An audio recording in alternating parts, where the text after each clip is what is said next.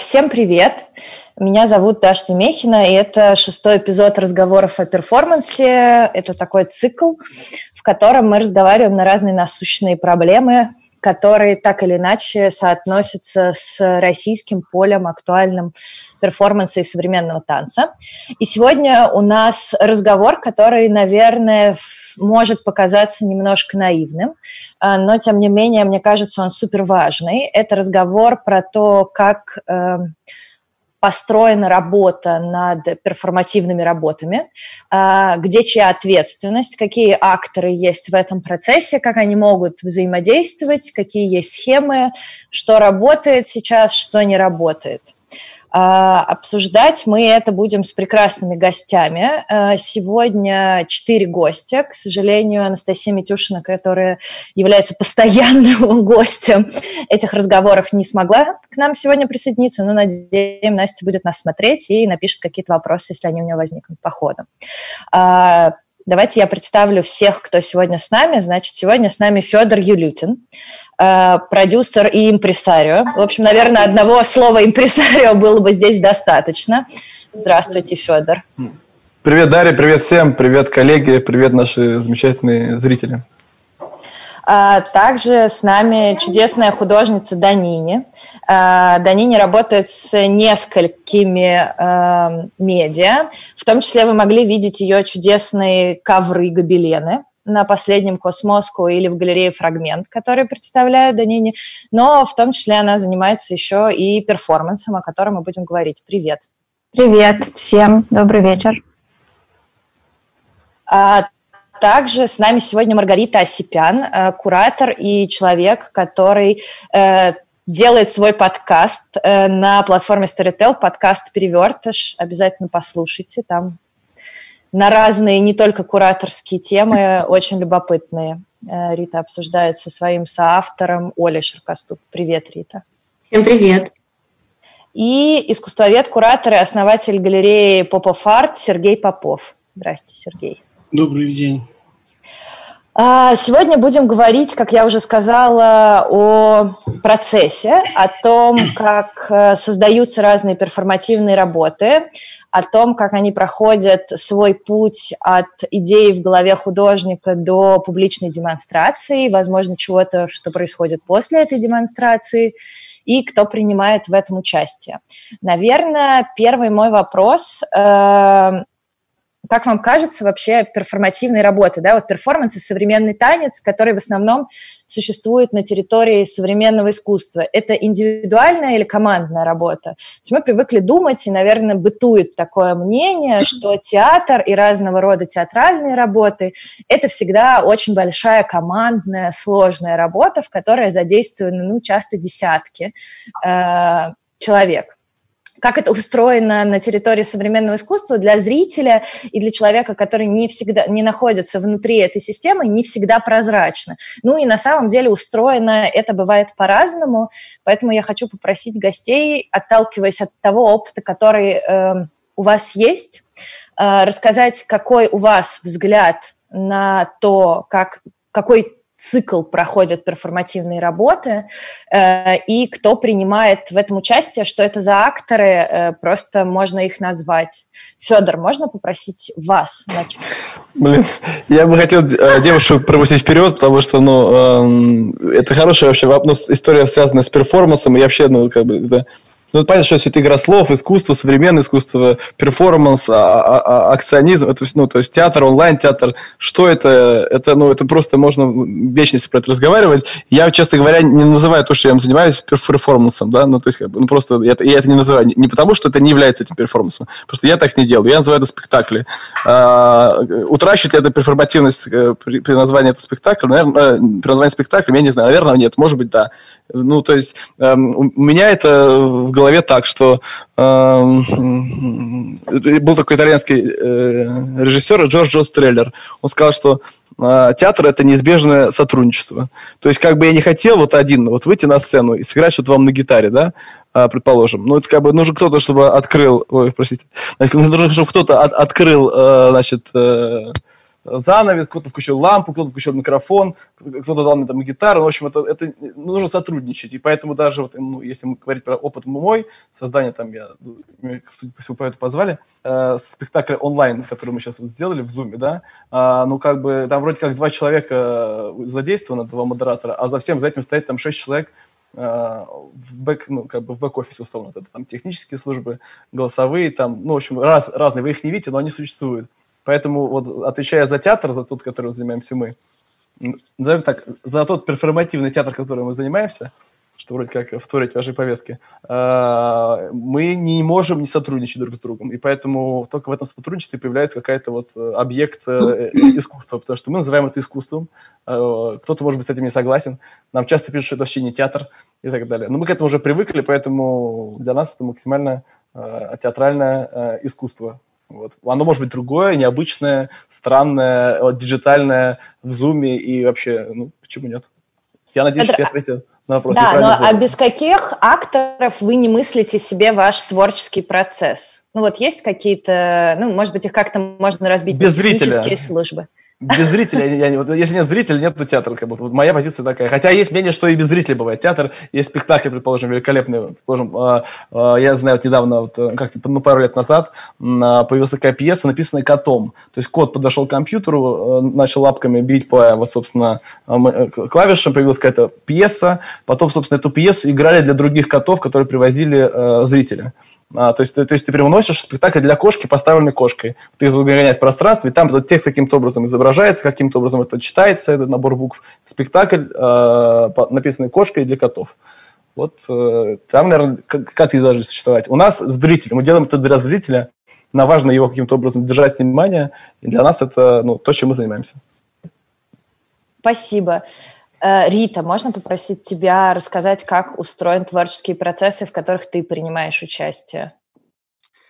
А, ну, я думаю, что, может быть, я сейчас скажу какие-то самоочевидные вещи, вот, но я хотела бы начать а, а, как бы с двух штрихов, без которых, мне кажется, как бы нет смысла говорить вот о неком разделении индивидуального и э, коллективного, да, не, не только в сфере процессуальных практик и там, живого искусства, но вообще, в принципе, искусства.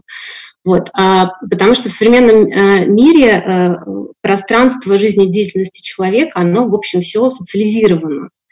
И э, искусство э, это социальный институт, да, а социальный институт означает, что э, там присутствует наличие а, какого-то конкретного количества а, индивидуальности, да, которые между собой взаимодействуют. То есть это все равно некая коллективность такая. Вот. А, а другой момент, мы все еще пока, собственно, существуем вот в некой либеральной капиталистической модели, при которой там многие сейчас говорят, что она не просто кризис очередной переживает, а, в общем-то, крах, да, вот, но тем не менее, пока что она доминирующая, и один из базовых а, принципов а, построения того же капитализма – это потребление и углубление разделения труда.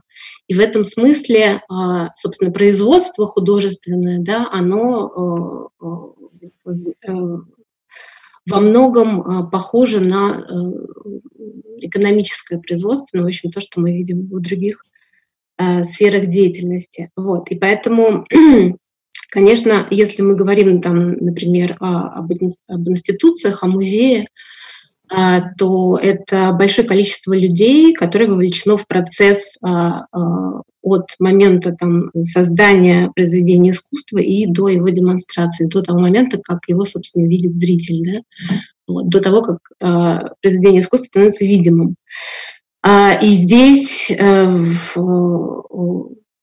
ну, тут можно, собственно, перечислять всех работников а, музея, да, начиная там от а, а, кураторов, менеджеров, людей, которые, в общем, доносят информацию о том, что там будет происходить та или иная выставка. Вот, пожалуйста, приходите посмотреть до людей, которые занимаются технической стороной, то есть логистикой, да, там привоз, оформление документов, если, допустим, какие-то работы материального характера и так далее. То есть, э, ну, и в перформативной, э, э, собственно, практике, если перформанс выставляются в музее, то, естественно, это неизбежное коллективное скажем так, творчество. Вот. Но, конечно, есть художники или коллективы художников, а, которые занимаются процессуальными практиками, и они а, противопоставляют, скажем так, себя вот этой системе производства, да, в которой там музей, допустим, это один из главных а, акторов, но он такой собирательный здесь получается образ. Вот. И они, э, ну, в том числе вот некие формы процессуальных практик, как эм, активизм, да, и то есть они выходят э, за рамки э, музея, идут на улицы, идут э, в какие-то другие места, э, и, э, значит, э, ну, производят некое художественное действие. Вот. И в этом смысле здесь они вроде бы, с одной стороны, выступают как индивидуальные единицы, даже, допустим, если это один да, художник, там, активист делает. Но э, с другой э, стороны, э, так или иначе, там э, в любом случае происходит взаимодействие со средой, опять-таки с людьми, которые попадают случайно в сам этот художественный жест становится частью этого жеста, становится как бы соучастниками да, вот, ну, процесса. Поэтому здесь на самом деле довольно, довольно сложно вот это разделение производить, поскольку э, тогда нужно будет, ну, не знаю, каждый конкретный пример, каждую конкретную работу просто разбирать подробно, что там происходило и что имелось в виду.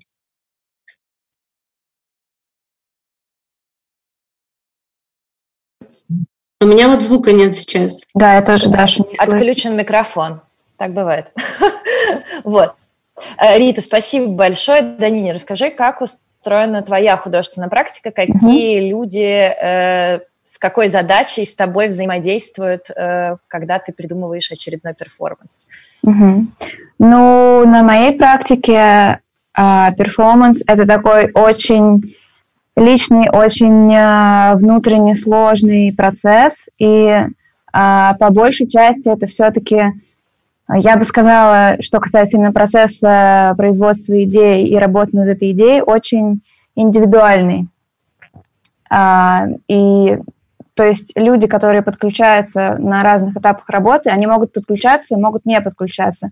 Они могут существовать в этом перформансе, их может не существовать, потому что а, как сказала Рита, это может быть а, институциональная какая-то обстановка и среда, в которой этот перформанс а, происходит, и это может быть какая-то вообще другая ситуация и перформанс вне институциональной среды. Не знаю, вообще я для себя выделяю такие три основных компонентов, без которых перформанс, на мой взгляд, невозможен. А, первое – это произведение, сам перформанс, сам художник. Второе – это среда, в которой он происходит, и ее контекст, потому что произведение, в данном случае перформанс, он неизбежно взаимодействует со средой, и среда очень сильно влияет. И даже если это один и тот же перформанс, который происходит в разных обстоятельствах, он становится всегда другим и очень сильно меняется. И третья составляющая – это зритель. Без зрителя, мне тоже кажется, что перформанс невозможен, тогда как он а, вполне возможен и без куратора, и без институции, и так далее, без продюсера, без менеджера.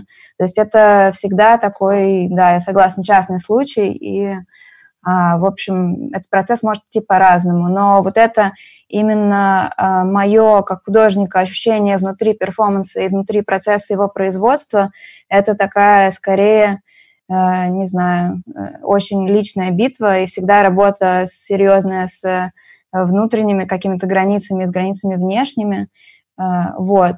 Ну и, не знаю, мы, наверное, дальше еще поговорим, да, и про куратора отдельно, и про других участников. А, плюс э, очень важно отдельно еще, мне кажется, будет поговорить про документацию и про фигуру человека, который эту документацию делает. Вот. Ну, в общем, вводное слово, не знаю, будет такое.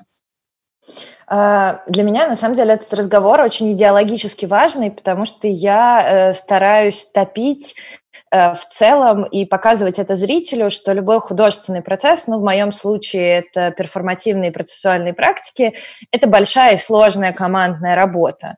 И э, здесь, конечно, такой встает вопрос, да, там, а как делятся тогда в таком случае авторские права, если это большая сложная командная работа, какие здесь есть внутренние подразделения, и э, я практически всегда работаю в коллаборациях. Э, очень редко работаю одна, для меня просто это, ну, наверное, основной способ работы. И когда я э, начала активно работать в коллаборациях, когда там стало несколько постоянных коллабораций, с которыми надо было постоянно быть включенными, я поняла, что в процессе, в таком художественном процессе, может быть, это не может быть по-другому, э, нету никаких методичек, кто и как делит ответственность. И если перед проектом вы работаете там в команде 4-5 человек, вы очень четко не прочерчиваете зоны ответственности и задачи каждого из акторов, то, конечно, может быть э, в конце не очень хорошо, и люди обижены, и какая-то катавасия, путаница, которая здесь может э, возникнуть. Э, наверное, я тоже так как нету Насти, позволю себе ответить да, на вопрос об акторах. Для себя я вот выделяю такие фигуры. Я выделяю фигуру Э, художественного коллектива или людей, которые работают над контентом. Она может включать куратора, может не включать куратора. Э, это вот, я надеюсь, что мы сейчас поговорим, какая задача куратора. Я обязательно выделяю фигуру продюсера, даже если эта продюсерская фигура будет э, каким-то образом накладываться на задачи куратора. А, или входить туда. Иногда сам художник выполняет эту продюсерскую, продюсерскую маркетологическую функцию, без которой сейчас, мне кажется, уже очень сложно завоевать внимание зрителя, потому что, ну, битва идет прямо э, с огромным количеством конкурентов, да, и чтобы вот выбрали конкретно вас, кто-то должен уметь об этом рассказывать. Это человек, может быть, который в соцсетях сидит, а может быть, который, эм, не работает как пиарщик уже более конкретно и точечно с медиа. Здесь может быть разные. Э, мне, конечно, хочется включать в этот процесс фигуру галериста, но это скорее для меня проблематичный момент, и поэтому вот пригласила Сергея, чтобы как-то с этим разобраться, потому что э, я не, не вижу просто, чтобы московские галереи, ну, в основном, понятное дело, слежу за ними, активно бы работали с процессуальными видами искусства. Этому есть разного рода институциональные и не только э, объяснения, да, но, тем не менее, интересно будет, Сергей, услышать вашу точку зрения. Ну и, конечно, как правильно сказал Данини, для меня прям отдельной фигурой является человек с фотоаппаратом, тот, который создает э, продолжение для перформанса, тот, который ему на самом деле нехило продлевает жизнь на десятилетия, э, иногда и гораздо дальше, чем эти десятилетия, да, потому что сейчас основные работы, которые разбираются в 60-х, 70-х годов, это те, которые были хорошо засняты на черно-белую пленку надо сказать, что тогда, слава богу, были художники, которые фотохудожники, типа Бабет Манголд, которые просто на этом начали в какой-то момент ассоциироваться. А, давайте поговорим про ответственность, про зону шеринга ответственности. Я предлагаю каждому из вас э, говорить с той позиции и исходя из той задачи, которую обычно вы выполняете в процессе, куратор, художник, продюсер, э, галерист, э, в общем, то, как вы видите свою задачу в этом процессе и как вы э, описываете границы, вот это я должен сделать, а вот это вот задача какого-то э, еще э, актора в этой сети. Сергей, а можно попросить вас ответить только вот немножко вот этот мой вопрос, который был адресован, как вам кажется, в эту схему создания процессуальных искусств? Вообще галерист, он вписывается как фигура или это какой-то, какая-то фигура из немного другого контекста? Вы знаете, я должен ответить, э, если честно, отрицательно и не только применительно к э, российской ситуации. Мне кажется, во всем мире это является в достаточной степени исключением, даже если галерея занимается перформативным искусством последовательно и, например, репрезентирует его через продажи в том числе. Мы вот слышим про то, что там на некоторых ярмарках, эм, значит, на стенде вместо обычного станкового искусства показано перформативное. Но это все-таки, конечно, исключение, крайнее исключение, очень редкие. А, я достаточно много езжу по ярмаркам для того, чтобы понимать, насколько это а, уникальный жест и насколько он экономически серьезно обусловлен а, для галереи. То есть, как правило, скажем, из тех ситуаций, я не буду приводить там конкретные примеры из международной практики, но просто на моей памяти те ситуации, которые я помню, например, связанные с ярмарками, это были галереи, которые имеют обычно некоммерческие подразделения, то есть фактически нечто, что выполняет функции фонда. И э, для галериста работа с такого рода практикой это э, ну, как, какая-то такая специализация исключительного характера. То есть либо это уже работа с э, художником, чей бренд очень серьезно вырос в предыдущие годы, и галерея просто подхватывает работу с этим брендом, и в том числе работает с фотографической или с видеодокументацией, либо это перформансы, которые сопровождают проекты. И крайне редко карьера перформативного художника выстраивается именно с галерейной помощью. То есть галерея – это такое дополнительное место, дополнительная локация для социализации а, бренда художника, а, или, знаете, иногда цинично перформанс выступает просто в виде некого антуража там специфического на какое-то исключительное мероприятие. Что мы сделаем в этот раз такого, чтобы поразить публику? О, давайте пригласим какого-то перформера. Я не хочу, чтобы это прозвучало цинично, но, а, к сожалению, иногда это носит именно такой характер. Ну и я хочу сказать просто дополнение а, первого вопроса, да, что действительно, перформанс очень э, трудно уловимая э, медиа, да, если говорить именно с искусствоведческой точки зрения. Э, ее локация распределена между зонами, сферами современного искусства, современного театра и танца, и я включаю как бы танец сюда, но еще одна часть, которая тоже а, забытой, который иногда возникает, это арт-терапевтическая практика. И в частности, есть целые прям разделы перформанса, вот в частности, то, чем занимается Лиза Морозова после эскейпа уже. А, это именно а, перформанс, носящий терапевтический, психологический характер. И в этом случае он связан прежде всего именно с ну, характеристиками там, всеми, которые имеют медикализацию, да, то есть там врачебная тайна, а, значит, необходимость эм, какого-то положительного там психологического воздействия а, и так далее и тому подобное.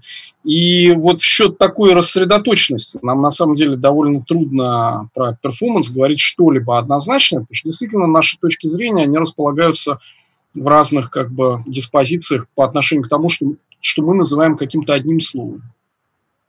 То есть я правильно поняла, что вы как галерист не видите себя в этой цепочке э, взаимодействия внутри этого процесса? То есть это не, ну, некоторая неуместная в данном случае фигура по разным причинам, экономическим, э, историческим, культурным.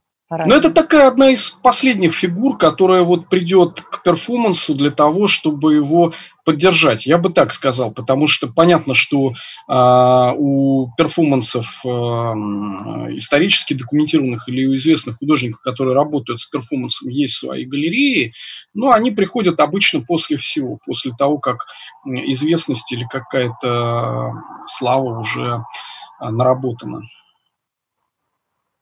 Спасибо. Даниня, поделись э, своим, пожалуйста, опытом, как с тобой работает галерея. Ты, тебя же представляет галерея «Фрагмент», более чем коммерческая э, галерея.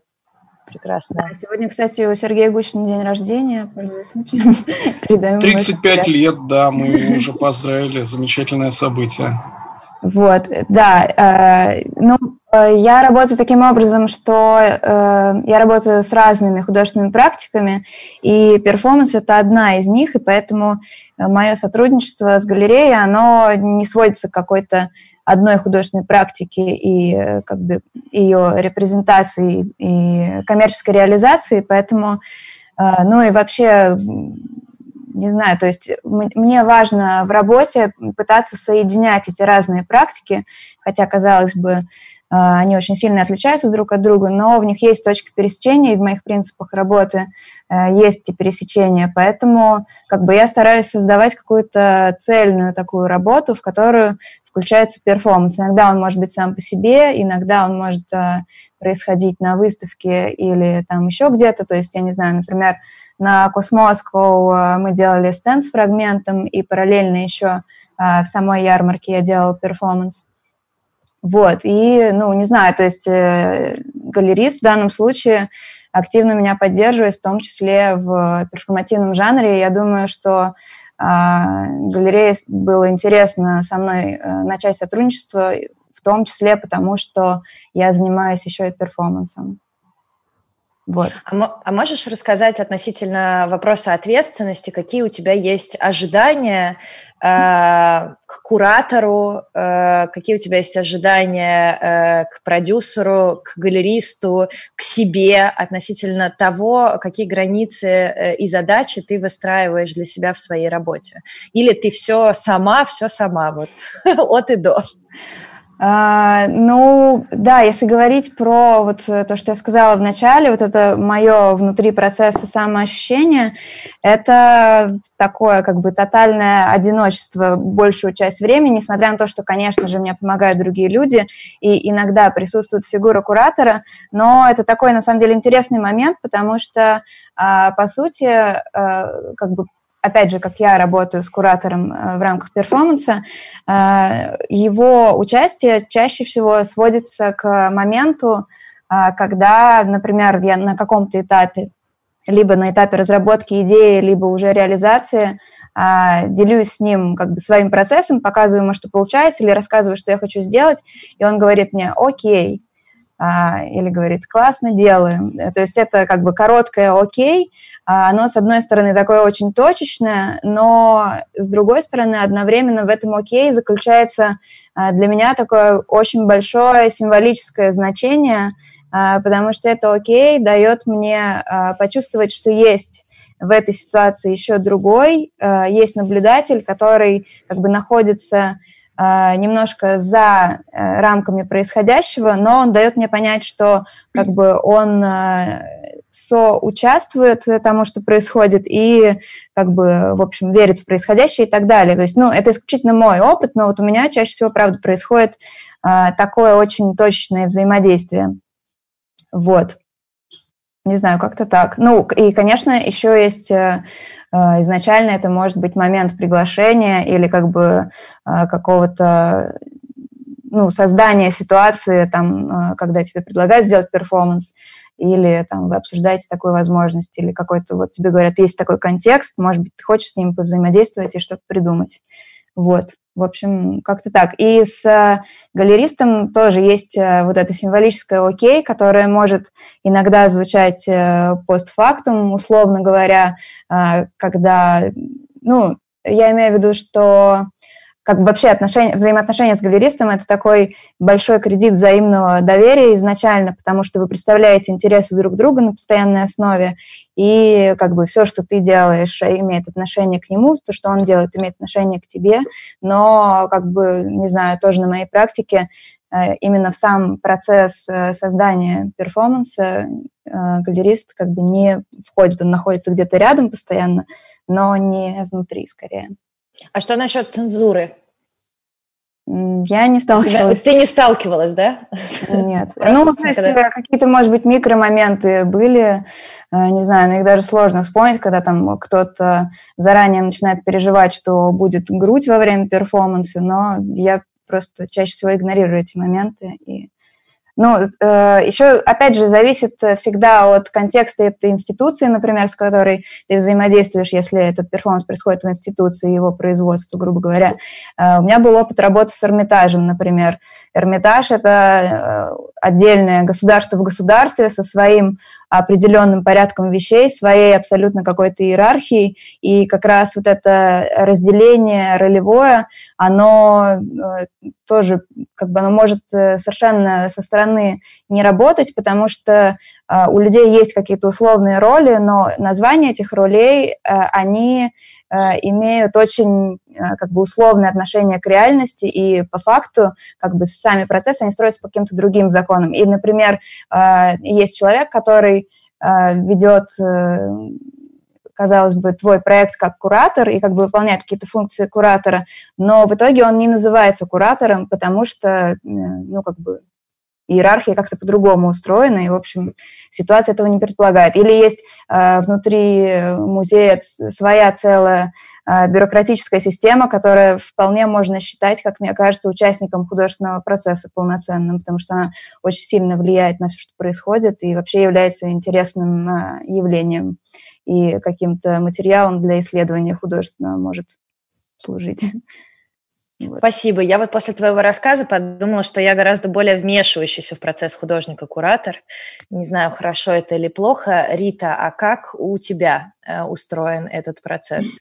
Ты тоже оказываешь вот э, эту вполне, как мне показалось, символическую функцию такого экспертного одобрения, да? Я правильно поняла, Данине, что это вот это окей, это такое экспертное одобрение? Но... Постфактум или до э, самого э, события? Ну, оно может, его можно каким угодно воспринимать, то есть, ну, в каком-то смысле экспертное, в каком-то смысле личное и как бы построенное на вашей коммуникации, потому что ключевое слово, мне кажется, в этих отношениях это коммуникация и, ну, как бы какое-то доверие вот это взаимное и так далее, помимо а, какой-то теории и, в общем, оценочного суждения.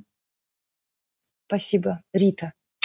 Ну, э, честно говоря, у меня были а, разные случаи в моей практике как куратора. Вот. Были случаи, когда, собственно, я была более вмешивающейся фигурой да, в сам процесс. Вот. А были случаи, когда, собственно, я была в некой такой, а, не, не знаю, исполняла некую такую терапевтическую функцию. Да, можно назвать ее как функцию некого эксперта, который так подбадривает и говорит, ну да, да, ты в правильном направлении двигаешься. Вот. А можно действительно, как вот Данини говорит, а, отнестись к этому как просто а, коммуникации между двумя людьми, да, и некой эмоциональной связи, которая, безусловно, между куратором и художником возникает.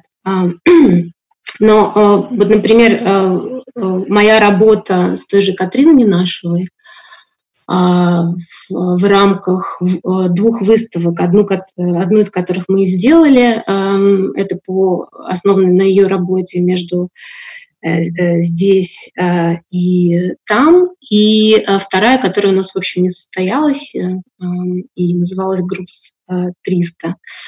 Вот. А в данном случае я как раз выступала э, скорее как куратор, который был вот в, в этой поддерживающей функции, да, потому что мы обсуждали какие-то вещи на стадии разработки идеи, но тем не менее Катрин а, является одним вот из художников, а, который очень хорошо ориентируется в прошлом. Она понимает как бы традицию не только активизма собственно, там в России, да, и в каком-то таком мировом контексте, но и вообще э, а, истории искусств. И, и очень хорошо чувствует э, момент настоящий, да, вот актуальный момент. Поэтому э, как бы функция куратора для встраивания это в контекст ей особенно в работе не нужна, потому что она, в общем, довольно хорошо сама с этим справляется. Вот. И э, ну, с этой точки зрения для меня как куратора а, как раз-таки было эм, ну, интересно а, нащупать вот этот некий баланс э, для того, чтобы э, не влезать э, со своим, скажем так, экспертным мнением там, где это не требуется, там, где очень тонкие такие моменты, да, вот, но, но в то же время не, ну, какое-то интересное взаимодействие, какой-то обмен мнений, альтернативного взгляда на идею дать а, а, для того, чтобы это, в общем, каким-то образом а, могло для дальнейшей да, там, разработки и реализации. Вот. Но эм, у меня также были, естественно, опыты с художниками перформанс-арта, где мне, мне приходилось, собственно, в некую такую ну, можно даже сказать, диктаторскую да, позицию вставать а, для того, чтобы а, идеи художника, которые, в общем, на поверку были очень сырые, они были интересны эмоционально, а, но именно вот та форма, в которой это все проживалось, она, возможно, не была ну, ну, настолько действенно. Вот. И здесь э, приходилось периодически, вот, в общем, как-то объяснять, но говорить, что вот все равно лучше остановиться на каком-то вот этом элементе. Вот. И здесь, безусловно, да, ну, то есть это момент э, э, некой диктатуры, да, можно так сказать. Вот. Но опять-таки э, сказать, что какая-то из этих моделей единственно правильная, я не могу, потому что опять все зависит от а, конкретного художника от обстоятельств, ну, в общем, да, от, от того, что происходит в, момент создания. А есть ли во всех этих проектах какая-то общая для тебя, может быть, задача, может быть, это функция, которую ты видишь для себя как для куратора? Ну вот ты отвечаешь за что? Вот, да, там случился перформанс или там случилась выставка у этого художника. Ты как куратор отвечаешь за что? Слушай, ну это зависит от того, э, где я нахожусь в этот момент. Вот когда я была э, так называемым главным куратором Государственной галереи на Солянке, да, я, в общем, отвечала за многие процессы. А, не только там за процесс э, программирования, а и, соответственно, ну, я имею в виду программы всей галереи. Вот. Но и за отдельные какие-то выставки, где там я являлась куратором с точки зрения носителем какой-то идеи, под которой, в общем, выстраивалась да, экспозиция. Вот. Но я, я также там участвовала и, собственно, как менеджер, потому что приходилось этот процесс собирать самой в силу того, что ну, там, по объективным причинам, потому что э, была нехватка ресурсов, скажем так. Вот. И плюс э, выступать еще как продюсером, то есть искать деньги, подавать на гранты, описывать это определенным языком и так далее. Вот. А, это очень сложно подчиненная, получается, да, а, история, потому что как бы формально, то есть я называла себя куратором, или там, допустим, многие меня называли куратором, но фактически я исполняла функционал, функционал разных, скажем так, фигур, да, вот в этом процессе. Вот. И, и с этой точки зрения а, а, ну, как бы моя цель здесь, так или иначе, конечная или, можно сказать, базовая, а, это ответственность за то, что как бы я создаю а, вот это пространство, оно должно быть показано, увидено. Вот. То есть я отвечаю за то, что я как бы мониторю множество процессов. Вот. А если говорить о моей работе как о независимом кураторе, то можно сказать, что, э, допустим, я могу уделять больше внимания а, непосредственно вот коммуникации а, с художником, коммуникации там со средой, а, допустим, своими коллегами, и выстраивать какую-то, я не знаю, ну, такую сетевую некую, да, сетевое пространство, вот, и, и не участвовать во всех остальных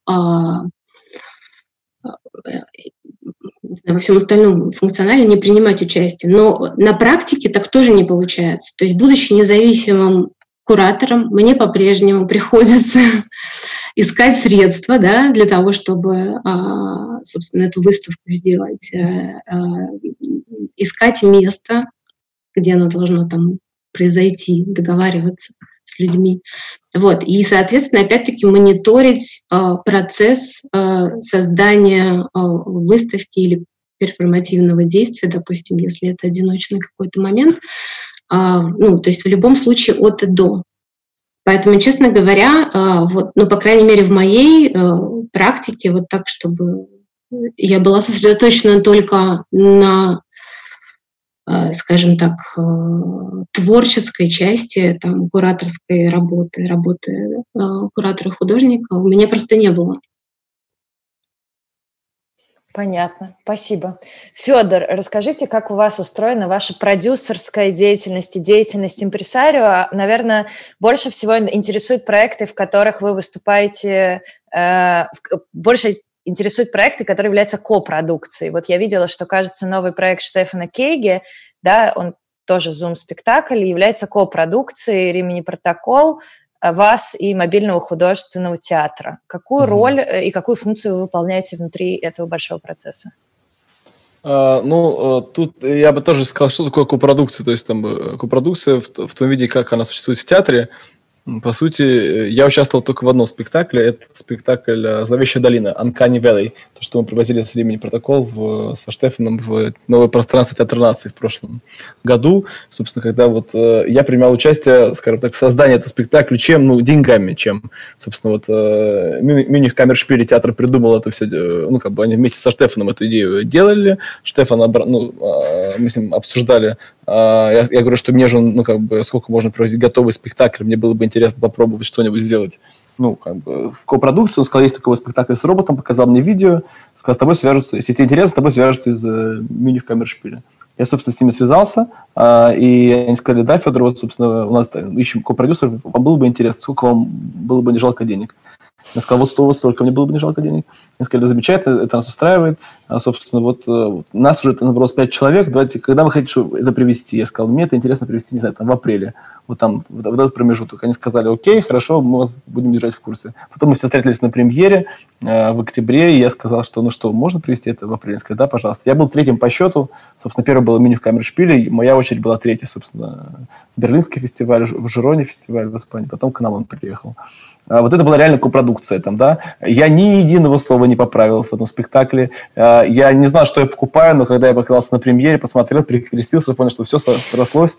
А, замечательный спектакль, классно, да. Это вот говоря про копродукцию в театре, в том виде, который она является. Когда мы говорим про продюсирование э, европейского, ну, неважно, европейского, британского, whatever, спектакля в России, конечно, всегда существуют моменты, э, ну, там, скажем, слово цензура, да, прозвучало сегодня, там, да, я вспоминал своей практики, цензурировали когда-нибудь меня, цензурировал когда кого-нибудь я.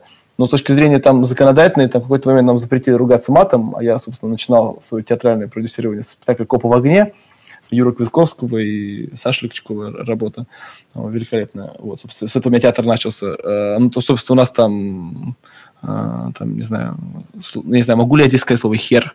Наверное, могу. Да, Вот надеюсь. там, там было много, там у нас, там, слов, ну, типа там херов, да, и потом по закону ты не можешь в театре ругаться матом. Ну, и мы, собственно, мы приняли решение, что мы, значит, ту версию, которая была такая жесткая, копская, да, где мат был абсолютно уместен, это не было каким-то пошлостью или каким-то там, это было просто, ну, уместно там, на мой взгляд ну, не только мой взгляд, на взгляд нашей всей команды и наших зрителей. Мы решили убрать мат, и оп, и появился детский спектакль «Копа в огне», потому что мы убрали весь мат, и, собственно, мы поняли, что на самом деле у нас самый лучший детский спектакль в мире. И, собственно, эта цензура, а, она привела, собственно, к э, совершенно новому спектаклю, к новому качеству ему, да, что ты вот... И это, на самом деле, очень, мне кажется, вот в, вот в том, чем я занимаюсь, это здорово, потому что ты часто что-то привозишь, какую-то работу, да, я не являюсь там создателем, да, условно, я являюсь продюсером, я нахожу что-то и, привожу это здесь, и адаптирую это, да, и потом ты это сделал, а, потому что, ну, наша аудитория, она немножко другая, нежели в Европе, там, да, фестивальная аудитория, она другая, и ты смотришь, э, а что ты в итоге сделал. Ты собираешь мнение, ты читаешь какую-то прессу, ты, в общем, общаешься с людьми, и ты это на самом деле самое интересное, потому что что-то делаешь, потом делаешь шаг назад, э, ну, я думаю, это такая и мне трудно назвать себя куратором, наверное, да, может, может быть, это и, кураторский кайф, да, что ты сделал, сотворил, сделал шаг назад и смотришь вообще, как люди в эту игру играют, да, что как они, собственно, на это реагируют, какие они говорят слова, и только потом ты понял, а, да, на самом деле я сделал вот это, потому что на самом деле всегда э, э, лично со мной, я до конца не понимаю, что я делаю, там, да, до момента, пока я это, собственно, не выпустил, не пообщался с людьми, не собрал эту обратную связь. То есть для меня это, ну, каким-то образом является таким маяком, куда я двигаюсь. Вот. А, а по поводу хотел еще историю. А, ну там э, как, как но моя мысль по поводу работы продюсера, ну прежде всего продюсер там с иностранцами, как сделать так вообще, какие, какие мои, где мои границы, да, вот этого, где моя ответственность, где его ответственность. Я считаю, задача продюсера э, сделать безупречные условия работы для своего художника. А, который работает. Собственно, ребята, которые находятся всегда в туре, с кем я работаю, да, они живут в Москве там иногда неделю, иногда две, иногда месяц. То есть люди живут месяц своей жизни в году там в другой стране, в России, да, достаточно экзотичной стране, там, да, интересной, необычной. То есть моя задача сделать так, чтобы они чувствовали как дома. Чтобы они потом хотели сюда вернуться, чтобы они э, рассказывали о том, как здорово их здесь принимают, и, по сути, нам это удается делать, и все компании, с кем мы сотрудничаем, э, они с большой радостью возвращаются, и самое удивительное, что важно для меня, когда мы начинаем работать с другими художниками, а, естественно, это мир, ну, скажем, не очень большой, они всегда интересуются, спрашивают там, ну что там, как они, как там принимают эти русские и ребята говорят, что это здорово, приезжайте, это, это классно. То есть, по сути, мы ни, ни в коем случае ни, никак э, не влияем на контент, мы э, создаем условия, при которых они, художники, ну, в моем случае, театральные там, режиссеры, а, там, технические директоры, whatever, э, ребята, кто принимает участие в создании объекта искусства, мы делаем так, чтобы им было комфортно. Комфортно на всех уровнях, там, начиная там, от а, там, как мы их встречаем в аэропорту и как, не знаю, ну, в общем, все, все, эти моменты, они существуют. Там, да, мы называем точки контакта. Там мы в какой-то момент мы считали, у нас там около там, 100 точек контактов от момента, какую он бумагу получает, как мы его встречаем, какой он дается телефон, сим-карта, если там интернет его нет. Ну, в общем, это, это важно. А с точки зрения еще цензуры, который, ну, мы позволили себе это сделать, мне кажется, это было уместно. У нас есть такой спектакль «Кандидат», английской версии «Fight Night», там пять кандидатов на сцене ведущий. Ведущий задает вопросы, люди как-то отвечают эти пять кандидатов, а люди голосуют в э, специальном таком устройстве для голосования в режиме живого времени, и вот остается только один э, кандидат. И там есть такой вопрос, э, к этим людям, когда он звучал таким образом. Если сейчас в этот зал зайдут террористы и возьмут нас в заложники, как вы будете себя вести? Да, и кандидаты должны ответить там. Четыре варианта ответа. Первый, я там на них наброшусь. Второй, я как бы буду вести переговоры, чтобы вывести женщин и детей. Я там буду сидеть молчать. Там, четвертый, там, типа, ничего не буду делать, там, просто, не знаю, там, убегу. Ну и мы сказали ребятам, что там, а в спектакле всего, ну, может быть, там, не знаю, там 30 вопросов. А им сказали, что, ребят, это вот э, вопрос, я бы хотел бы, чтобы ну, не задавали людям, потому что это, э, ну, как бы горячий топик для нас, и вообще мы находимся в театре, я еще Нордост, я все это помню, эти кадры там Дубровки. Ну, то есть я бы хотел бы, чтобы мы этого не делали, потому что, ну, это не та ситуация, которую я хочу, потому что у вас этого не происходило, а у нас это происходило. И это все-таки мы находимся в этом поле, да, что я каждый раз, ну, находясь и делая спектакль, эта мысль Нордоста, она существует. А что если вот сейчас это произойдет? А что мы будем делать? И чаще всего ты, как, ну, как бы ты к этой ситуации там, ну, ну что у тебя там стоит два охранника, да, то они без автоматов. Всегда, то есть, ну, в принципе, я не знаю, насколько мы готовы, как, как, насколько институция, театр готовы к таким событиям повторным. Мне кажется, не очень. Но вот это то, что мы позволяем себе, условно, цензурировать и каким-то образом э, там, влиять на и впечатление людей о спектакле. То есть, но при всем при этом спектакль не должен быть всегда, это не чашка какао, он не всем должен нравиться. И вообще задача, мне кажется, одна из задач театра, там, да, это делать так, чтобы люди ерзали на креслах, им это может не нравиться, они могут с ним быть не согласны. Задача наша запустить в голове какой-то механизм, который, собственно, а, даст им пищу для размышления, а не только лишь просто, чтобы посмотреть, поесть попкорн. Этим занимаются, не знаю, там, мюзиклы, а, всякие шоу развлекательные. Тот театр, которым занимаемся мы, это театр на подумать, на потом. Он приходит чуть позже, через день, через два, там, через три и так далее. Федор, вот э, вы сказали, не могу не, э, не спросить, вы сказали, что покупали спектакль, не зная, что покупаете, а что толк, толкает э, и что помогает совершить такой выбор? Э, вообще, чем вы отвага, руководствуетесь?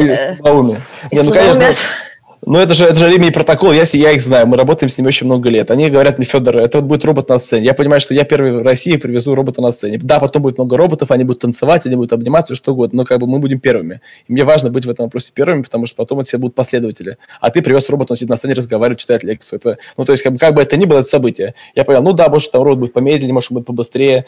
Но, но фишка в том, что мы сидим в зале и смотрим на э, механическую э, какую-то ситуацию. Я, я просто понимал, сколько он будет стоить, там, да, там, разработка стоила там 300 тысяч евро. То есть мне было интересно оказаться, быть, ну, быть причастным к созданию какого-то робота. Ну, то есть я там вырос на Терминаторе, не знаю, помните, вы не помните этот фильм? «Красный глаз», машины идут, и вот мы сами строим. Вот, вот я являюсь участ... соучастником этого, этого процесса, но меня это возбуждает.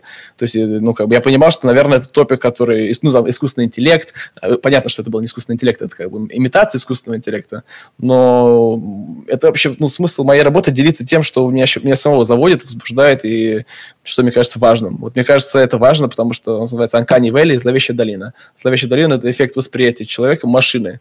Вот когда ты смотришь на пылесос, он тебя не пугает. Холодильник тоже не пугает, а машина, ну так себе. Когда робот начинает быть похожим на человека, ты начинаешь испытывать эти эмоции. И, и дело в том, что их все будет больше и больше, больше и больше. Мы будем лежать в больнице, за нами будут ухаживать роботы. это будет происходить. Нравится нам это или не нравится. Спектакль об этом. Так что, мне кажется, это классная идея. Почему бы ее не, не спродюсировать? Вас не слышно. Да, техника меня подвела, но в середине вашего ответа я отключилась, но я потом послушаю на аудиозаписи, да, чтобы там не все пройти. Э, да, там все супер. Ну, это Да. классно. А, Сергей, можно я все-таки еще раз задам вам вопрос относительно э, галериста, но не относительно вообще э, перформанса и современного танца, а вообще. Вот Федор э, сказал такую фразу. Я, честно говоря, себя как куратор или как продюсер проекта тоже очень часто с ней ассоциирую, что создать э, комфортные условия работы, да, чтобы процесс сам шел. Ты как бы создаешь такую рамку. А вы, как галерист, какую роль относительно художников, какую ответственность видите для себя в работе? И э, вторгаетесь ли вы как-то в сам процесс работы или уже работаете с тем, что художник, ну, грубо говоря, принес вам э, и работаете уже постфактум создания произведения искусства?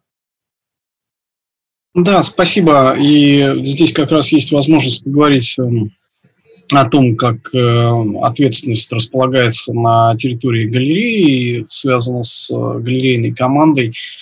И чуть-чуть об истории этого жанра а, в связи с, или вернее, вида искусства в связи с галерейной деятельностью, с галерейной практикой. Да.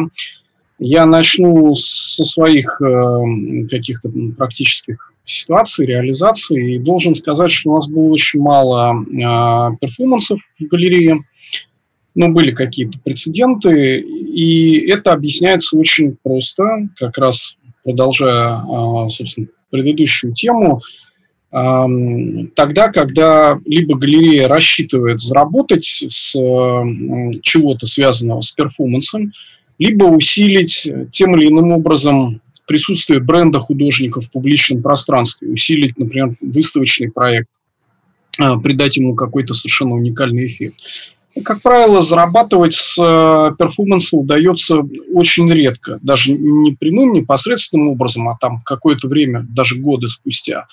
А, Здесь нужно говорить о том, что в России совершенно не развита институциональная среда, а, которая бы воспринимала прежде всего просто в нормальном виде, за исключением Москвы и чуть-чуть там пары-тройки городов-миллионников. Вообще как какие-то произведения искусства, которые должны располагаться, не знаю, там в музеях, в коллекциях, в том или ином виде.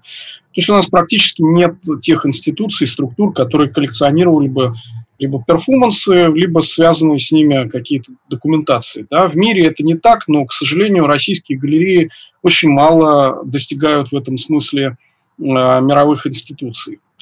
А, был очень интересный период, все-таки если анализировать 90-е годы, особенно в Москве, то там, не знаю, половина репертуара топовых галерей тогда, начиная от Реджины, Excel и Гельмана, и заканчивая какими-то другими не столь значимыми пространствами, а, половину их программы составляли вечера, связанные с перформансом. Я был на таких мероприятиях неоднократно, я не могу сказать, что я прям вот не вылезал из галерей, Тогда мне многие из них знакомы по фотодокументации, но тем не менее я присутствовал на кровавых вечерах, когда там Мавромати с императором Вовой э, резали себя там, ну не на кусочки, но что-то такое от себя там отрезали, разрезали. Это было довольно жутко. Присутствовал на каких-то мероприятиях, связанных там с Бреннером. Э, и э, более поздние годы и, э, например, были совершенно замечательные мероприятия, именно носившие некоммерческий, программный некоммерческий характер на территории такой галереи Франции, в которой вот начинал Алексей Калима. Там были очень интересные групповые и персональные перформансы. Это всегда было неожиданно, и действительно тогда это работало вот в таком именно некоммерческом формате. Когда большая коммерческая галерея, то она должна прежде всего отвечать на те вопросы, как именно это будет связано с прибылью или там с оборотом. Э, допустим, если невысокие затраты, то мы можем на это каким-то образом а, пойти. Из последних ярких примеров э, я могу привести перформанс Наташ Штар. Э, его как раз можно себе очень хорошо представить в голове без картинок. Он сопровождал Наташину персональную выставку «Большая Б», а мы для перформанса Наташи и, соответственно, для последующего показа видеодокументации выстроили небольшую, небольшое как такое жилое пространство, псевдожилое пространство а, в галерее. А, это э, была, собственно, имитация комнаты э, размером там, 5,5, по-моему, квадратных метров. Это минимальная жилая площадь на советского человека, которая вот для Наташи была программно важна.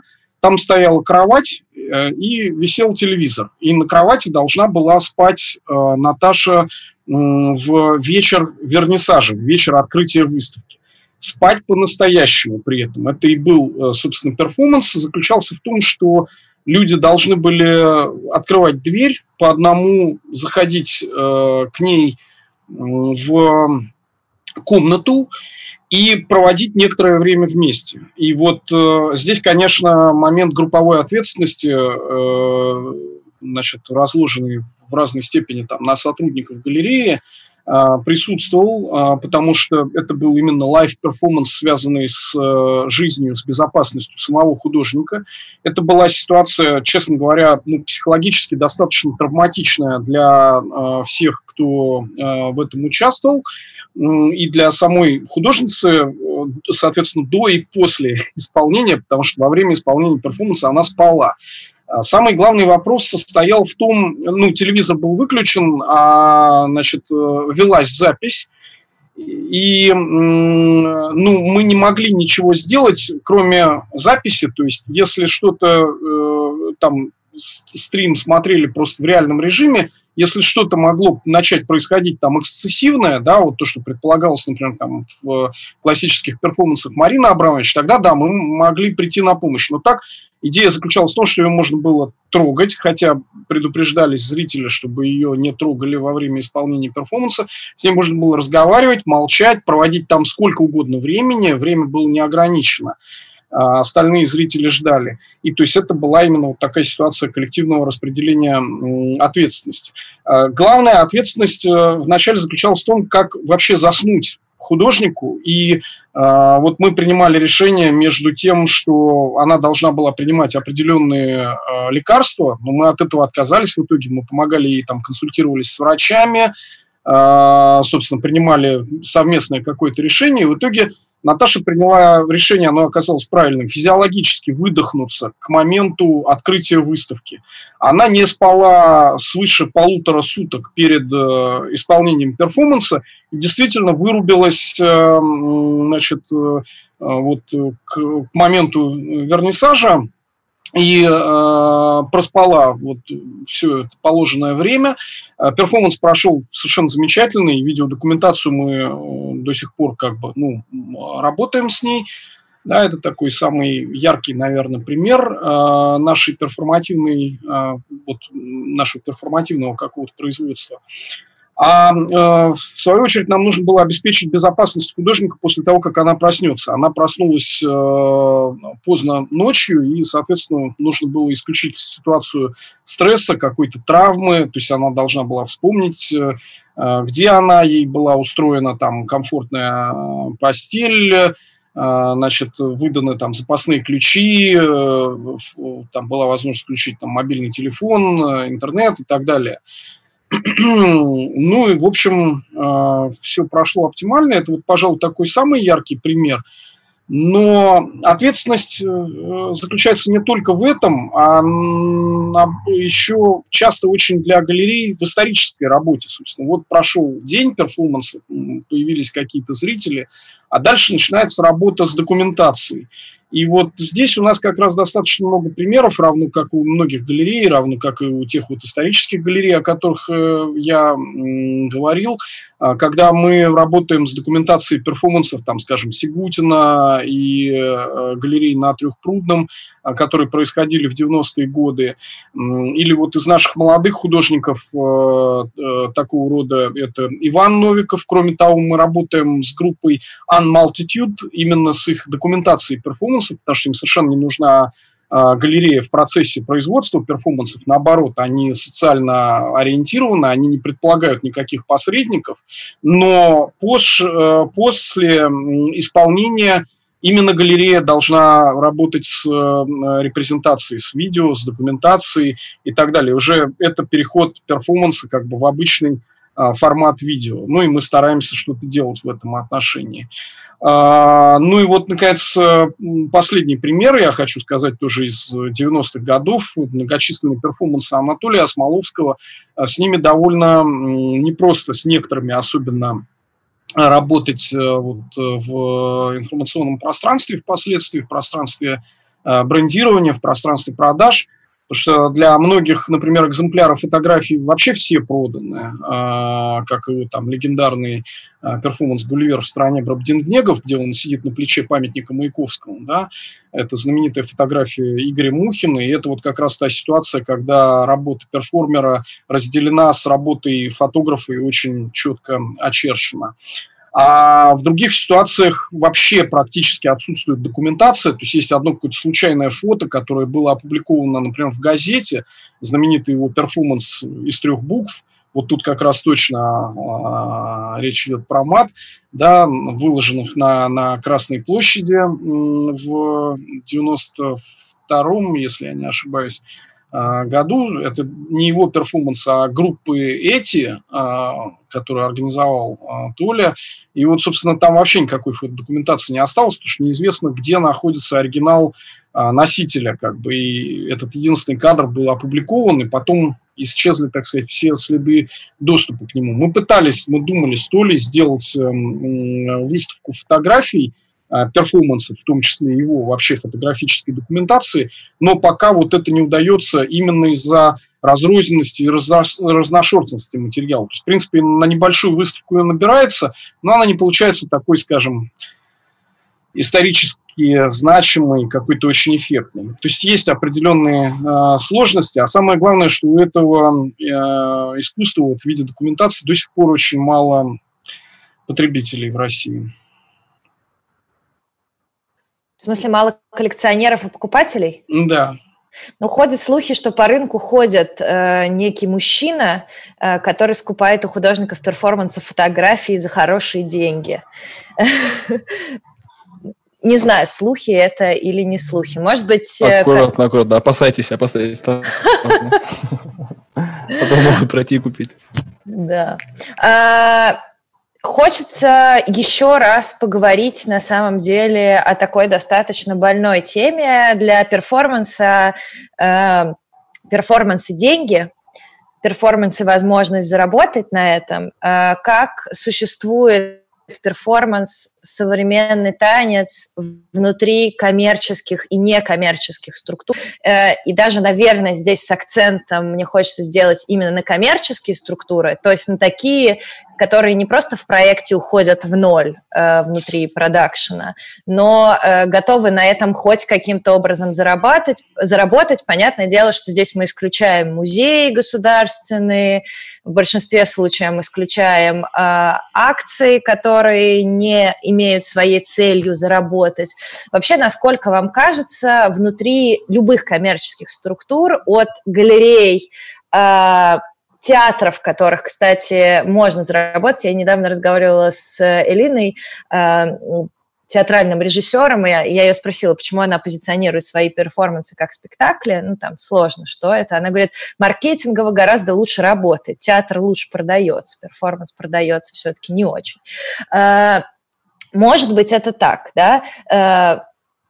Корпоративы, любые коммерческие структуры, которые позволяют на этом событии заработать. В каком качестве, в каком контексте э, перформанс, современный танец могут существовать. Или на самом деле здесь я э, скажу такое мнение, которое слышу очень часто, э, что исторически и перформанс, и современный танец были такими эмансипаторными видами искусства, которые взбунтовались против рынка, Здесь надо сказать, что это э, легитимно прежде всего для Западной Европы и Америки и в гораздо меньшей степени легитимно для Восточной Европы, для которой рынка искусства как такового не существовало на момент создания э, перформанса в 60-е, 70-е годы. Там сложно было против чего-то бунтовать. И люди очень часто объясняют этой исторической справкой то, что коммерчески перформанс вообще никак существовать не может. Это такой либо дар, э, либо некоторый бонус э, к другим работам, которые делает художник, либо, как уже сказал Сергей, Э, перформанс существует в галереях часто в таком подчиненном положении в виде перформанса на открытие, в виде некоторой или на финисаже, да, например, в виде некоторой событийности, дополняющей, развлекающей, углубляющей, очень по-разному это бывает, зависит от художника, от выставки, от перформанса, каким-то образом основную часть, кое является либо выставка, либо другая какая-то работа, то есть это такой медиум-посредник, позволяющий что-то дополнительное сказать к совершенно другой работе. Как вам кажется, может ли существовать перформанс коммерчески?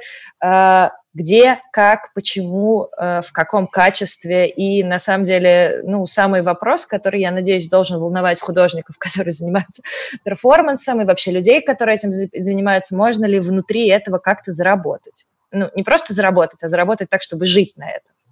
Данине, можно тебя попросить э, первое ответить? Существуют ли твои работы, помимо галерейного, в других коммерческих контекстах? Э, если да, то в каких и в какой форме? И отличается ли это чем-то от э, некоммерческого, галерейного или ярмарочного контекста? А, ну, я бы не сказала, что я какой-то занимаюсь плотной реализацией перформанса в коммерческих контекстах, и коммерческая среда, с которой я сталкиваюсь, это скорее СМИ и, э, ну, как бы такое какое-то взаимодействие с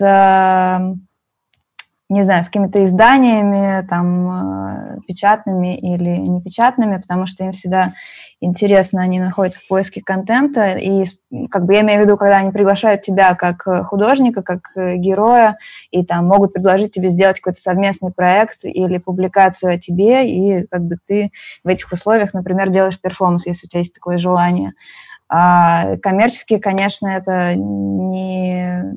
Ну, не знаю, то есть э, я не могу сказать, что я э, зарабатываю перформансом на жизнь, и, и э, нам еще идти идти, наверное, к этому в наших реалиях, потому что пока что Э, хорошо, когда есть бюджет, грубо говоря, на перформанс, и когда люди понимают, что он должен быть, и что он должен быть никак не меньше, чем э, бюджет на какой-то более материальный проект, потому что иногда тебе нужно, я не знаю, гораздо больше средств, э, чтобы сделать перформанс один короткий, чем тебе нужно, чтобы создать какую-нибудь скульптуру или что-то вроде того, не знаю, инсталляцию. Вот. Но постепенно к этому институции начинают привыкать, и, в общем, уже неплохо. Поэтому, не знаю, я не, не могу сказать, что я как-то коммерчески именно реализуюсь. Я это скорее делаю по каким-то другим своим внутренним причинам, потому что мне это интересно, и э, ну, при этом я считаю, что у перформанса есть и коммерческое будущее в том числе, просто нужно развиваться как-то в этом направлении. Самой среде, я имею в виду. Сейчас просто существует несколько инициатив, э, построенные вокруг художников, э, в том числе Оля Таракановой, Насти Дмитриевской, э, Алексея Каханова, Веленского, людей, которые пытаются каким-то образом организовать э, профсоюзные группы или какие-либо другие движения, чтобы продвинуть и показать, что процессуальные виды искусства вполне себе обладают коммерческим потенциалом, и это такая же работа, которая должна быть точно так же оплачена что нет никакой разницы. Вы же уборщицу не приглашаете помыть галерею бесплатно. Чего же художник э, делает это все? Ну да, здесь более того, можно сказать, что э, художник, который работает с перформансом, он сочетает э, в себе очень много разных видов труда. То есть это очень э, большой как бы какой-то идейный труд, э, интеллектуальный, параллельно это большой и зачастую физический труд э, тяжелый, э, плюс там продакшн и так далее. Очень много разных функций. Так так же, как а, когда куратор сочетает в себе функции продюсера, менеджера и еще 10 разных людей, это тоже очень э, мультизадачная роль, и, конечно, а, коммерчески она должна как-то подкрепляться, и не только бюджетом на реализацию. Федор, скажите, верите ли вы, ну я уж надеюсь, что вы должны верить, и что вы в этом плане на процессуальных э, проектах, перформативных, э, посттеатральных, э, как угодно это можно определять, э, зарабатываете, и внутри коммерческого сегмента это все же существует? Um, вы знаете, э, то, как это было до пандемии, и то, как это есть сейчас, мне даже, я даже ничего не могу сказать по этому поводу, потому что ну, мне кажется, вот в том виде, как мы существовали, мы до декабря ничего делать вообще не можем. Что мы не можем собирать людей вместе. Мы зарабатывали деньги тогда, когда люди собираются вместе, достаточно в плотном контакте взаимодействуют. А в целом, до этого, вот, если не ошибаюсь, 30 мая компании будет 6 лет.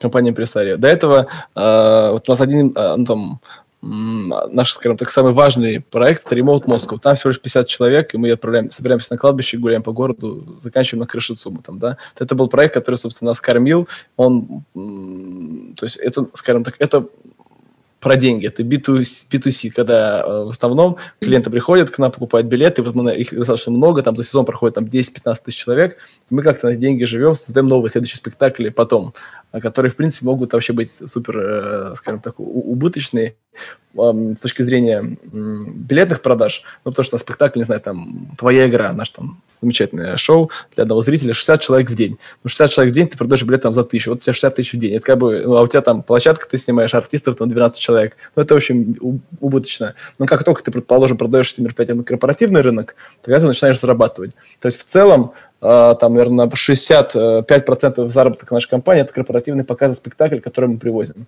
Поэтому я смотрю уже изначально спектакль таким образом, чтобы они были не грандиозные с точки зрения своего размера, а, сложности монтажа. Поэтому я изначально, когда смотрю, я вижу, чтобы это было, ну, скажем, мобильно, быстро разборно, разборно, чтобы это была прост, простая классная идея, а не какие-то большие невероятные там восьмислойные декорации. И, потому что ну, у меня просто нет театра, и это все хранится должно на маленьком небольшом складе, а, который мы, собственно, арендуем. Поэтому все достаточно очень так продумано, емко и заточено, в принципе, под корпоративный рынок. Но сейчас, что будет с этим корпоративным рынком, я не знаю. Мне кажется, ничего хорошего до, до января точно. Ремоут мы играть не можем, но как минимум кладбище закрыто.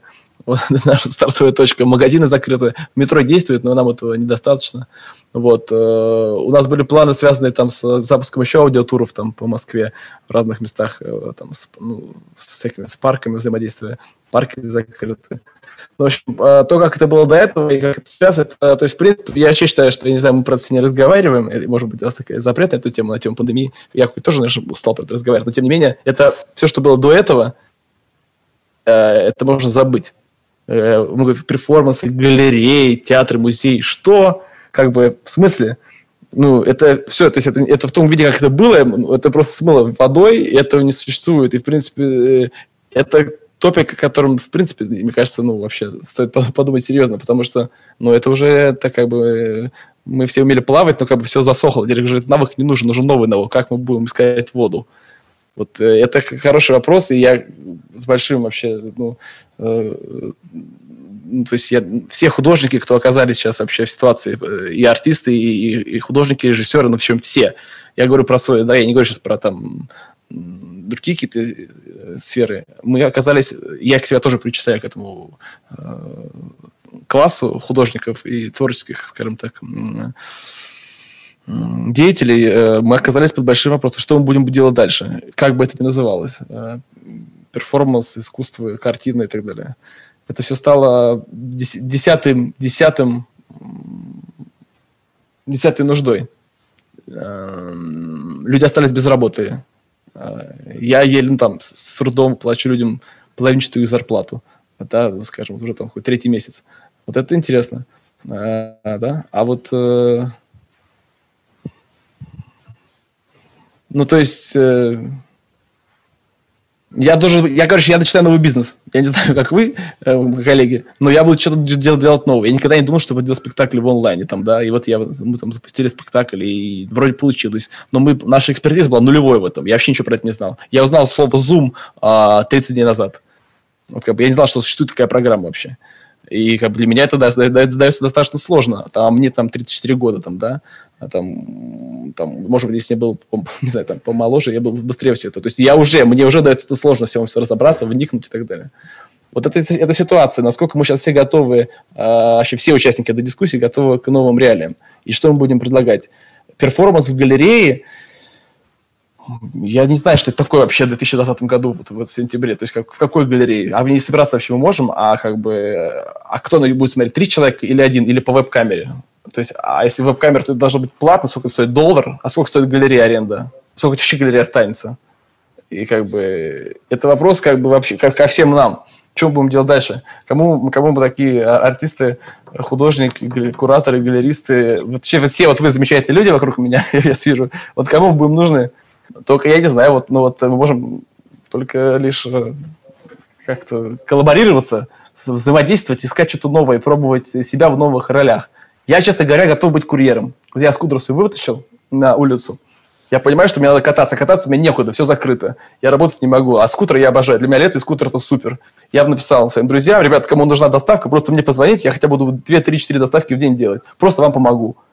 Вот, вот просто я там какую-то еду делать, пожалуйста, я хочу как бы, ну, хоть что-то как-то делать там, да, быть. То есть и, э, скажите мне, что я буду раздумывать, что я буду курьером три месяца назад, четыре месяца назад, нет. Ну, как бы не то, что я сейчас выживаю там, да, и, и для меня это единственная возможность заработка, это просто вопрос моего, как бы, э, моего э, метода мышления я для себя открыл возможность, что это, это что, что я буду чувствовать в эти моменты, и когда я буду, там, не знаю, там, передавать эту посылку, может, каким-то своим товарищам, не знаю, таким же, которые заказали, чтобы поддержать этих же ребят, которые сегодня делают эту пиццу, да, в себе, там, не знаю, может быть, в убыток, чтобы просто людей занять как-то. Вот это интересно. Если, если это, это, это не предмет этой дискуссии, простите, просто это то, что я сейчас переживаю, и как бы вот э, то, что является, мне кажется, э, важным. Вот это важно, как бы, да, вот э, мне кажется, это важно. Простите. Федор, спасибо огромное, что вы заговорили про это. Мне кажется, это абсолютно всех касается. Я ничем не могу вас утешить, кроме того, что я практически на 10 лет старше вас. Э, мне вот-вот на днях будет 44 года, и э, мы тоже думаем каждый день о том, как перезапускать бизнесы, э, все предыдущие форматы и так далее. Но мне бы не хотелось, чтобы наш разговор вот об этом, обо всем был бы только э, в прошедшем времени. То есть если мы или кто-то из нас ощущает себя хотя бы даже отчасти э, предпринимателем, а я считаю, что даже художники – это отчасти предприниматели, хотя они не любят себе в этом признаваться. И, например, в нашем вот галерейном тандеме там, галереи и художника э, я это часто рассматриваю как партнерское взаимодействие. И, соответственно, партнерский риск. Мы можем что-то продать, что-то не продать, что-то продать там выгодно. Иногда бенефициарами являются в большей степени художники, иногда там, реже э, галереи. Ну, галереи практически никогда не являются единоличными бенефициарами, да, но понятно, что сейчас речь пойдет о перезапуске всех э, форм э, взаимодействия и бизнеса. И мне бы не хотелось думать, то есть мы вынуждены думать о том, как, э, ну, что это пессимистично, что это все одни проблемы, особенно в нашей стране, да, а, но мне бы хотелось, э, по крайней мере, на данном этапе, вот пока не все сдохло еще, через годик, возможно, да. А сейчас думать о том, что и внутри этого есть новые модели, новые формы коммуникации, новые ситуации. И э, я не смотрю на это ни с каким оптимизмом, тем не менее, я просто их предлагаю. Вот если кто-то из вас в курсе, э, я выступал несколько недель назад с инициативой, которая продолжается, я рассчитываю, что она будет поддержана с предложениями закупать современное искусство в российские региональные музеи. И когда мы говорим о современном искусстве, естественно, я не хочу сказать, что это должна быть там очередной раз живопись или скульптура, потому что мы работаем со всеми формами. Мы, галереи, я имею в виду не только себя, да, э, и, следовательно, мы как раз должны полагать, как во всем мире это является абсолютной нормой. Музеи в качестве э, или институции, фонды в качестве таких приобретателей, э, в том числе и перформативных проектов, в том числе и видео, а, и не только российские. Почему только российские? Например, для меня вот э, ситуация пандемии оказалась некой возможностью не гипотетически, а абсолютно конкретно поработать с целым рядом э, новых рынков, новых э, для меня именно в практике международных институций. А пока я не могу похвалиться какими-то успехами, но, как говорится, надо было когда-то это начинать просто делать. У нас это стояло на нынешний год в планах, и мы просто начали это реализовывать, несмотря на болезнь, а может быть даже и в некотором роде а, благодаря ей. Ну и я извиняюсь, что я нагло влез в, в разговор, я уж тогда э, закончу. А, касательно тех брендов, которые, ну вот именно отвечая на ваш вопрос, Даш, а, касательно тех российских художников, которые, как мне кажется, именно сумели заработать на а, перформансах, на их более-менее регулярном производстве и связанном с видео, документации и связанном в том числе с переводом медиа перформансов в какие-то другие форматы. А, я назову в первую очередь, может быть, это, ну, кто-то назовет еще другие примеры, но в первую очередь это, конечно, Лена Ковылина, Андрей наш Кузькин, скажем, Полина э, Канис и Таус Махачева, да, все они работают в тех или иных форматах, когда видео, ретрансли... Э, когда перформанс ретранслируется или в видео, или вот как в случае там Лены Ковылиной, еще и в живописи, живопись совершенно безупречно воспринимается именно коллекционерами, которые собирают только станковые виды искусства, да, Кузькин, значит, объекты с там, аудио, я их обожаю. Ну, вот я недостаточно развитый коллекционер, чтобы их покупать, э, к, сожалению, пока, может быть. Но это вот одна из моих таких мечт, иметь э, в качестве коллекционера вот такой ящик с аудиоперформансом Кузькина, э, запаянный, да, и это важнейшие вещи, это вещи просто невероятной значимости для нашего искусства, где перформанс находит для себя какой-то э, новый формат реализации. Эти примеры можно множить. И я как раз хочу сказать, что очень многие а, международные художники, которые а, ну, имеют настоящую коммерческую востребованность, они работают не обязательно с перформансом, а с его какими-то иными материальными последствиями или его ретрансляцией. Я приведу одного из моих любимых художников в мире, это Эва Котяткова, а, чешская художница, где продается не только и не столько ее перформанс, сколько, например, а, скульптурные такие форматы, да, если кто-то видел, знают эти вещи, а, вокруг которых перформеры, танцоры это не она сама, э, исполняют э, некий танец, а затем они репрезентируются именно как скульптура. Или аналогичная у нее есть работа с марионеточным э, театром, где значит, само представление возникает там в одно какое-то определенное время, а затем марионетки продаются просто как материальные объекты, как следы перформативного действия. И это вот единственные, ну, один из самых ярких примеров, но я думаю, что таких примеров на самом деле огромное количество. И в этом смысле я бы рассматривал художников, которые работают с перформансом, как художников, которые распространяются в разные другие медиа и форматы, и в этом смысле тоже могут иметь э, вполне такой ну, настоящий коммерческий успех. А дальше уже успех, конечно же, будет зависеть от того, в какой именно стране, на рынке, так сказать, какой емкости э, ты присутствуешь. И понятно, что для перформансов Ковылиной, скажем, основным рынком является швейцарский, э, где она, собственно, училась, где у нее очень хорошо, хорошо развитые связи, и где рынок э, просто достаточного понимания, где есть такие классики, как там Фишли Вайс, где продажа перформанса воспринимается просто на ура.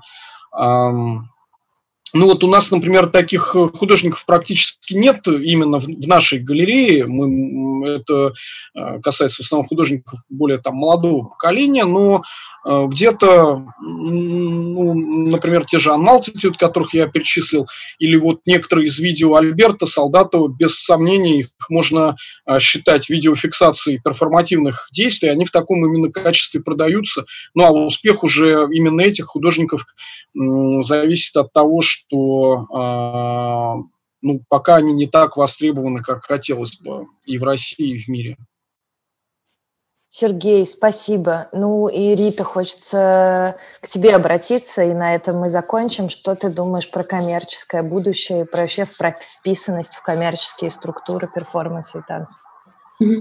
Я бы хотела, на самом деле, а, поддержать Сергея, потому что, мне кажется, он очень важную а, мысль сейчас сказал в связи с пандемией, с тем, что а, там стремительно меняются рынки, вот, и, и, в общем, как бы, в принципе, понятна такая общечеловеческая реакция, что присутствует элемент паники, да, и страх, что, э, ну, страх и понимание, что ничего не будет э, а прежде, как прежде. Вот. А, но с другой стороны, как говорит Сергей, это можно рассматривать как возможность для того, чтобы те процессы, которые на самом деле уже имели место быть до пандемии, вот, они просто получают э, ускорение, потому что э, если говорить там о, о переходе какого-то выставочного пространства онлайн, то так или иначе оно уже а, происходит какое-то время, да, есть и художники, которые работают а, а, с онлайн-пространством, и, собственно, есть и кураторы, которые уже делают выставки онлайн, вот, и это, в общем, только усиливается. Но и потом мне тоже кажется, что э, это, возможно, вот ближайший год, э, когда это такая онлайн-история, она, понятное дело, будет развиваться дальше, но тем не менее офлайн все-таки вернется, и он будет присутствовать какое-то еще время. Поэтому э, ну, то есть я бы не стала говорить о том, что это какая-то тотальная перестройка вот ежесекундно. А, но что касается перформанса и возможности а, его продавать, то, мне кажется, да, вот опять-таки Сергей уже поднял эту проблематику, что э, просто перформанс э, не воспринимался и э, ну, часто все еще не воспринимается как, как произведение искусства, у которого есть какой-то, ну, какая-то конкретная форма. И скорее, если речь идет о продаже, это как раз документация, да, а, перформанса, и здесь материальное э, какая-то его материальное воплощение, это там видеоформаты, аудио, какие-то вещи, фотографии как документация перформанса, тексты и так далее. Но здесь э, возникает вопрос, а можем ли мы считать эту документацию собственно, произведением искусства, а не просто ее описанием. Ты даже, наверное, сама да, знаешь, что это, в общем, извечный спор, который все еще продолжается, и, в общем, здесь нету, нету однозначного согласия а, между акторами художественного процесса, как бы что чем является. Вот. Но, тем не менее, даже, а, ну, даже перформансы, которые очень сложно облечь вот в какой-то материальный носитель, ну, здесь можно привести в пример того же Тина Сигала, да, у которого, а, собственно, э, перформансы, они такие ну, тайные и скрытые в том смысле, что ну, он не любитель а, их документировать, да, и оставлять, скажем так, цифровых следов. Но один из его перформансов, или, может быть, два, вот здесь могу ошибаться, не помню точно, был куплен Tate Modern, да, если один, один, ну вот. А, то есть был куплен, э, насколько я поняла, в качестве некого сценария. Вот. А, ну, а здесь, собственно, мы уже не говорим о какой-то вот даже материальном носителе да, выражения именно перформативной э, истории. А, так что я думаю, здесь просто это, это процесс, а, который продолжается, и, а, и музеи, ну, по крайней мере, музеи и галереи, вот они ищут какие-то пути для того, чтобы смочь это встроить именно в коммерческие, да, какое-то направление. Рита, спасибо, и спасибо всем вам, что согласились поприсутствовать и поговорить. Надо сказать, что этот вообще э, формат разговора о перформансе, он появился в основном э, благодаря пандемии, наверное, он бы в таком виде не существовал, и уж точно такое количество людей, которые посмотрело записи э, в таком масштабе, как сегодня на э, YouTube-канале «Гаража», вряд ли бы посмотрело и пришло бы вживую. Поэтому, наверное, здесь есть какие-то плюсы. Спасибо вам еще раз большое. Спасибо зрителям, которые нас смотрели и которые посмотрят нас в будущем записи. Я надеюсь, что это будет полезно. Спасибо, Спасибо. мы Спасибо. закончили трансляцию. Спасибо. Да, всем Спасибо удачи. огромное. Не болейте. Да, берегите себя. Stay home.